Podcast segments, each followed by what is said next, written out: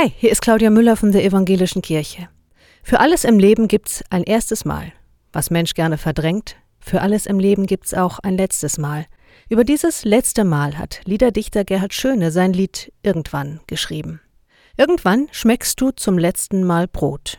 Schwimmst du im See und betrachtest ein Boot, winkst einem Kind, gehst durch ein Tal, alles, alles gibt's ein letztes Mal. Irgendwann hörst du die letzte Musik, wirst du umarmt und erhaschst einen Blick, liest einen Brief, schreibst eine Zahl, alles, alles gibt's ein letztes Mal. Irgendwann. Das heißt, vielleicht ist mein Leben heute zu Ende, vielleicht morgen. Die Vorstellung, das Leben könnte bald vorbei sein, macht mir Mut, weniger auf die lange Bank zu schieben und das, was ich erlebe, ganz bewusst zu erleben. Für alles gibt's ein erstes Mal und ein letztes. Bleibt behütet.